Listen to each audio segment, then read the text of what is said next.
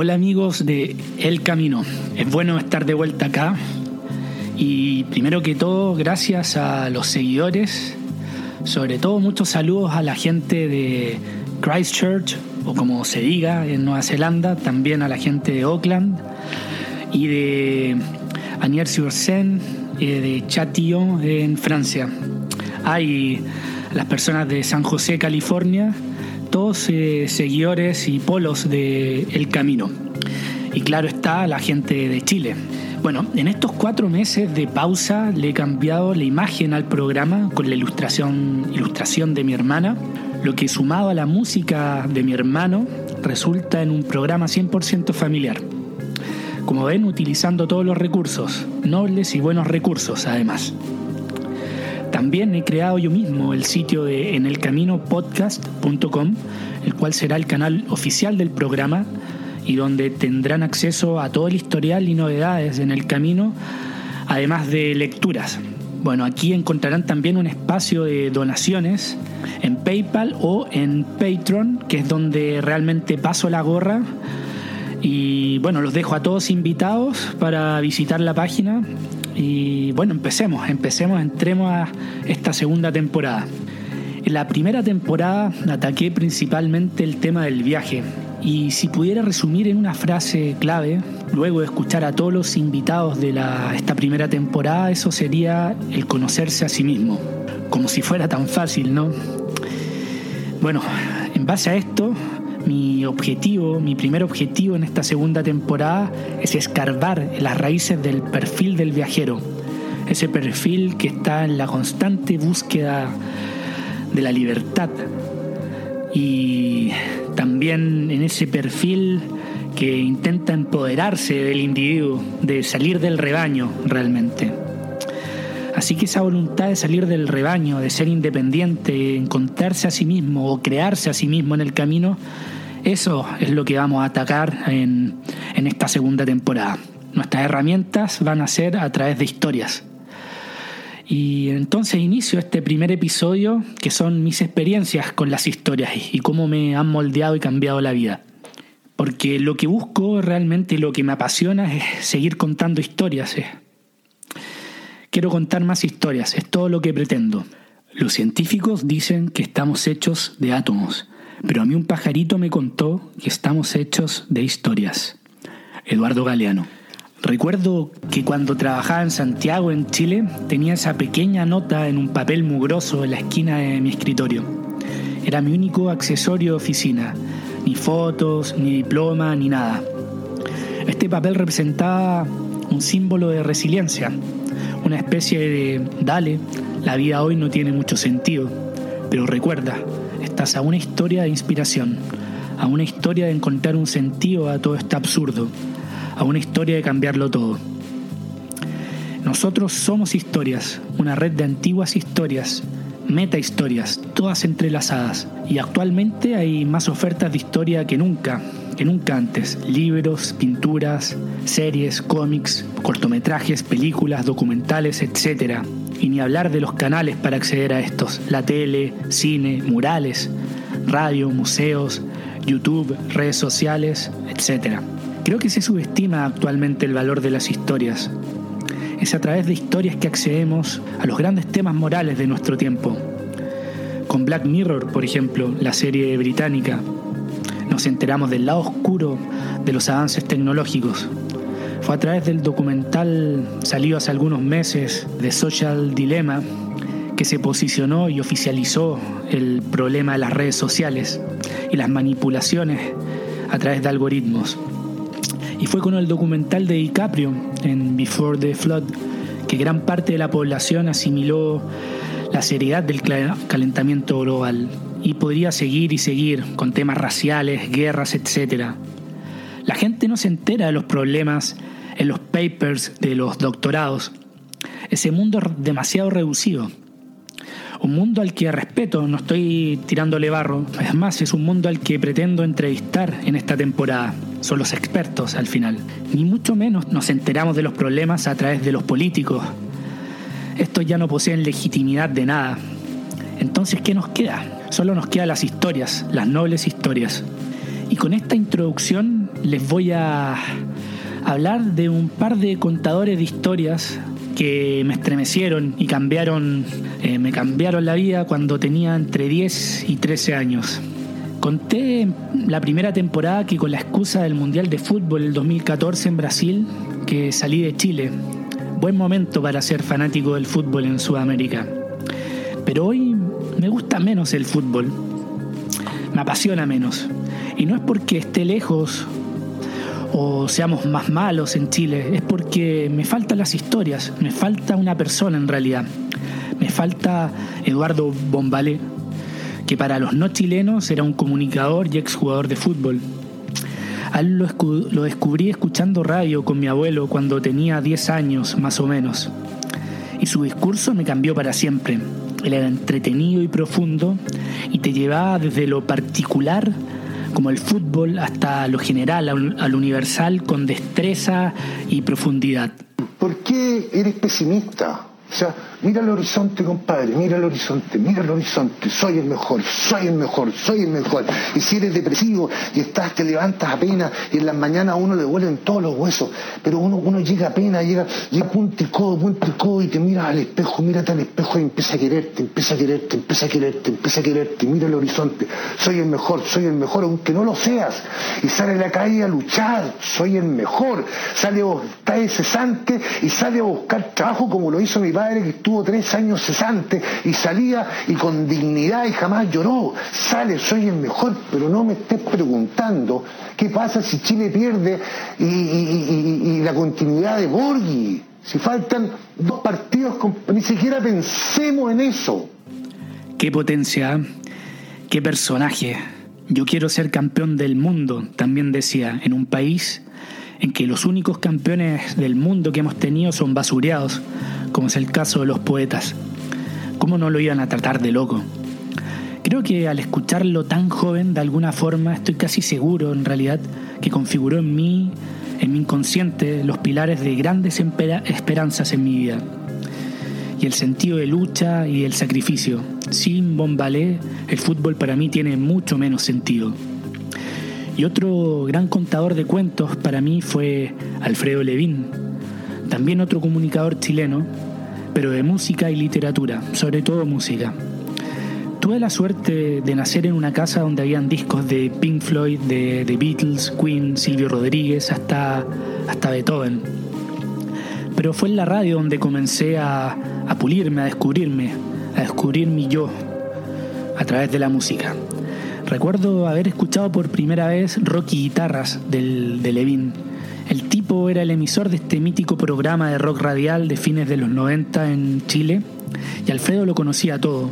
Las bandas, las corrientes, las grabaciones, las giras, los nuevos discos, los escándalos, el tras bambalina, las divergencias entre los miembros, etc. Y todo cautivadoramente articulado y con un cariño entrañable por la música, por el rock el tipo podía contar una historia. Recuerdo por muchas noches apagar las luces escuchar en mi cama rock y guitarras sobre lo nuevo de Radiohead, Bad Religion, Metallica, Deftones y mil bandas que no conocía. Levin era el hombre con todas las llaves y por una o dos horas en rock y guitarras me transportaba por distintos recovecos de mi joven conciencia. Recuerdo en particular un programa donde a propósito de la salida del último disco de Angra, una banda de metal brasilero, le impuso Carolina 4, una canción de más de 10 minutos en plena radio. Pero antes de tocar la música explicó la letra, vital. La canción contaba la empresa de un grupo de conquistadores hacia el nuevo mundo, pero con un funesto desenlace de naufragio todo esto con guitarras de serrucho que apelaban a la tormenta, tambores tribales que llamaban a la aventura y significaban el símbolo del nuevo mundo. Me hizo pensar por primera vez, hasta en empresas como estas tuvo que haber gente que lo intentó y no pudo, y que más encima pagaron con su vida. Entraban en el terreno de las historias que no se cuentan, no por censurables, sino por no ser dignas, por no cumplir los estándares de la victoria y la gloria sin embargo, en ese fracaso sentía que estaba lo esencial, lo épico, como si yo mismo hubiera naufragado y muerto con la tripulación. Entendía muy joven que más que el resultado es el camino. Levin siempre me hizo sentir como un imbécil, que no sabía nada, que había todo un universo por conocer, pero sobre todo inculcó el amor y la obsesión de querer saber más, primero en la música y luego en la literatura. Y en mi caso, aquí, bueno, salgo de estos dos contadores de historia y voy a lo particular. Desde mi primera juventud siempre tuve curiosidad del valor de lo antiguo, de los clásicos. Siempre he sentido ese deber, esa atracción de ir hacia ellos con el anhelo de encontrar respuestas a los misterios. ¿Cómo es que en este mundo tan desechable algo sobrevive tanto tiempo? Con los libros tuve la suerte de tener una mamá que nos obligaba desde cada almuerzo, bueno, después de cada almuerzo, leer 10 páginas de algo, lo cual en el largo plazo ha sido valiosísimo. Así nace una larga relación con la lectura, la cual sin embargo quedó relegada por muchos años al mundo de las sombras o la, o la fiesta en realidad. Gracias también a, bueno, al cine, la música y el ocio, mucho ocio. En esa misma época de la primera juventud me puse en campaña a ver películas aclamadas o galardonadas por los Oscars. Esa era mi referencia. Vi El Ciudadano Kane con 15 años y no lo entendí. Vi Patton, ganadora del Oscar de los 70, y no me gustó. Por otro lado, tropecé con The Deer Hunter, o El francotirador en Latinoamérica y El cazador en España, ambas malas traducciones, y me voló la cabeza. El descubrimiento de la ruleta rusa me parecía delirante. ¿Cómo el ser humano podía llegar a esos confines para rellenar la mediocridad existencial? La locura y demencia se me presentaba lúcida como una posibilidad. Todas estas obras y también las historias que contaba Bombalet y Levin, parecía que algo se me revelaba de mí mismo, que esas historias formaban ya parte de mí y solo habían tocado la tecla correcta. La tecla correcta para despertar algo en mi información genética, revelando algo de mi pasado. No hay que olvidar que somos criaturas históricas y eso se manifiesta no solo en lo físico, sino en la conciencia y sobre todo en el inconsciente. No creo ser el único en sentir la recepción de información de lugares desconocidos, en los sueños, por ejemplo, y decirme, pero ¿cómo? ¿Y esto? ¿Cómo lo sé? ¿De dónde vino? también entendí que no necesariamente películas con buenas críticas o obras en general eran hechas para mí. Hasta el día de hoy, para buscar libros, también ocupo el mismo método de sostenerme en una referencia o crítica. Pero más que revistas o blogs son los propios autores de mis referentes, son ellos los que me abren portales, porque un libro es un portal. El Nuevo Testamento abre el gran camino, el Quijote abre otro camino, la Divina Comedia abre otro, Homero te abre otro, y las mil y una noches te abren otro camino. Y aquí aprovecho de haber mencionado las mil y una noches, ese libro, para vincularlo con la tradición oral, ya que este libro no tiene autor, es una creación de la tradición oral del Oriente, es decir, de los viejos sabios o poetas o bardos que narraban historias en las ciudades o pueblos una de las más antiguas profesiones de la humanidad. Se dice que en el siglo XV en Alejandría, después de muchísimo tiempo, se agrupan una serie de fábulas. Se dice que el conjunto de estas fábulas procede en sus inicios de India, luego estas viajan a Persia y tras su paso por Asia Menor se arabizan y se escriben en esta lengua. Ese es el libro de las mil y una noches, un libro de cuentos donde se encuentran las aventuras de Aladino y Simbad el Marino, entre otros el libro infinito que nunca termina de narrarse y que tiene más de 15 ediciones, todas con noches distintas. También ya para la época de Alejandro Magno, este se percató de ver en las calles del Cairo hombres de la noche merodeando que salían a, narrar historias. Y si retrocedemos unos cinco siglos antes, encontramos en Grecia a Homero, no al de los Simpsons, sino al autor de las épicas Iliada y Odisea, la Iliada, que seguro a todos les suena de nombre, pero que también fue llevada al cine con el nombre de Troya, esa película donde Brad Pitt personifica al semidios Aquiles, el de los pies veloces, en esa épica aventura de la guerra de Troya. Y luego está la otra obra eh, de Homero, que es la Odisea, que es el regreso de Ulises, también presente en la guerra de Troya, pero en, que al quien en la película no se le da mucha bola. Este es un regreso que dura 10 años con aventuras, un regreso a su casa, con aventuras de, con sirenas, cíclopes, naufragios y ninfas, entre otros. Y hablar de Homero es hablar de mitos, en realidad, No estamos seguros si realmente existió o si fueron una persona o muchas. Entramos ya en lo épico, y épica proviene del griego epos, que significa palabra. Por consiguiente, épica es lo que se narra con la palabra, todo lo digno y relevante de ser contado. Y Homero era un bardo o poeta de estos tiempos, quien recorría los pueblos y se instalaba en las ágoras o plazas y con una cítara, estos instrumentos de cuerda, cumplía el cometido de contar historias y o mitologías del pasado a cambio de una hogaza de pan, aceitunas o vino tinto. Sus historias eran basadas en este caso de Troya y el retorno de Ulises, pero también de lo divino. Hablar de Homero es de mitos, se piensa que vivió durante el siglo IX a.C., pero lo que sí se sabía es que era ciego, si es que existió, lo cual no es de extrañar ya que esta discapacidad era vista como sinónimo de poseer un gran mundo interior, ideal para su oficio. Y estos narradores poseían el calificativo de divinos por esta discapacidad, porque eran vistos como inspirados por los dioses, porque se consideraban tocados por estas divinidades, lo que les daba una potencia a sus discursos profundos, por lo cual cada visita a estos contadores de historia era un gran evento en las ágoras o plazas. Por eso recae en ellos el, y siempre ha recaído en ellos, el peso de pasar la tradición y eternizar las peripecias y las aventuras de los héroes pretéritos. Actualmente esta tradición oral está en peligro. En Sudamérica siguen vivas en los pueblos originarios pareciera que hubiese otro halo alrededor de estas comunidades, donde el respeto por los mayores es casi sagrado. Es verdad, también el tiempo pareciera que no se moviera en estas culturas y que toda innovación es imposible. Por eso no hay casi progreso material. Las tradiciones son tan firmes, enraizadas, que la, que la innovación es casi imposible. Sin embargo, creo que nos equivocamos al reducir lo viejo como lo desechable. Vamos corriendo como locos hacia el futuro, hacia el progreso material y solo pagamos el precio por este olvido años después.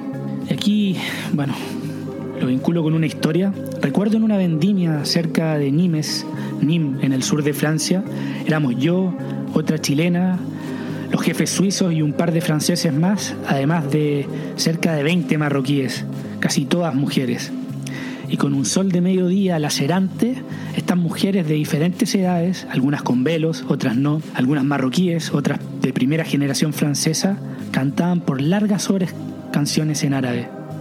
No entendía ninguna palabra, pero las melodías y la música apaciguaban el esfuerzo físico y era transportado a un mundo más antiguo, a un mundo árabe, a un mundo femenino árabe, que sentía de una manera lejana pero propio, mundo más básico, donde los hombres eran los cazadores y las mujeres descubrían la agricultura, lo que las hacía propietaria de los cultivos.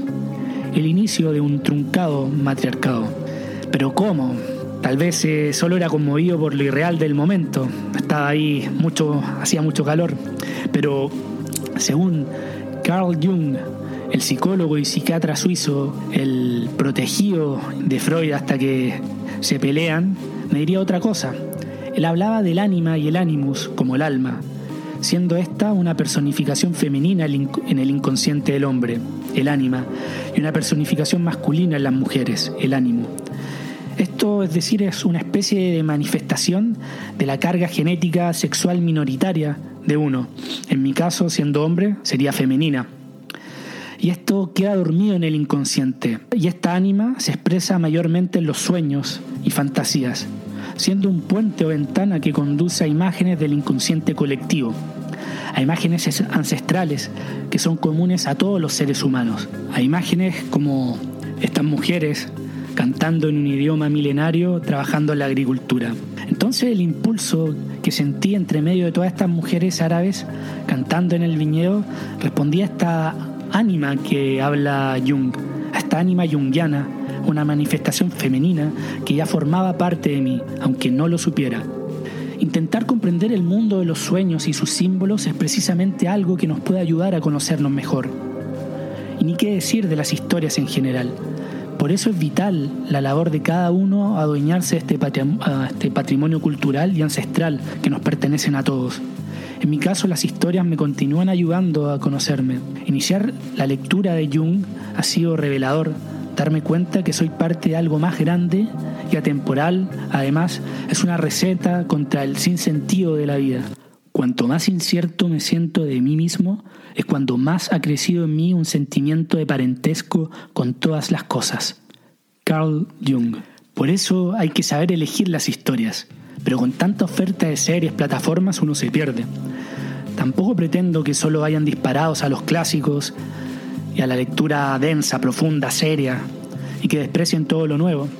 Sin embargo, en vez de verse la séptima Spider-Man o Batman, que ya sabemos cómo termina, tengan la curiosidad de desempolvar un clásico en la casa de tus papás o amigos, o de quien sea. Y si después de 10 páginas no tienes ganas de seguir, para. No te sientas con la responsabilidad de que te guste.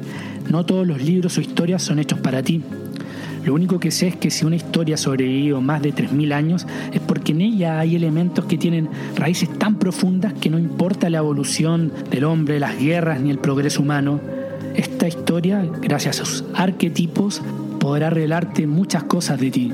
Además, con relación al aprendizaje, somos unos privilegiados por la tecnología alcanzada en estos tiempos. Por primera vez en la humanidad la palabra tiene un alcance y una duración como la lectura. Esto, gracias a los audiolibros y a los podcasts, es realmente una revolución como la imprenta. Cualquier persona que quiera aprender, reflexionar, informarse de algo, lo puede hacer en el camino al trabajo, en el camino al deporte, en el camino cocinando. No, en serio, en estos últimos meses he comenzado a acercarme a la filosofía y a la psicología. Todo esto en mis trayectos al trabajo. Parte de la población que sepa utilizar esta herramienta no solo va a conocerse mejor, sino que va a ganar habilidades. Es una oportunidad enorme de hacer algo valioso en el tiempo libre. Porque si bien últimamente me he tomado más en serio el objetivo de dejar de ser un puto analfabeto, tengo claro que leer por placer siempre ha sido un interés de las minorías. No digo elite ni intelectuales, sino minorías. No podemos pretender que la gente se aprenda el idioma alemán solo para leer a Schopenhauer, como Borges. Pero por eso Borges fue Borges. Y me despido con Jorge Luis y un extracto de una entrevista suya. No estoy seguro de que yo exista, en realidad. Soy todos los autores que he leído, toda la gente que he conocido, todas las mujeres que he amado, todas las ciudades que he visitado, todos mis antepasados.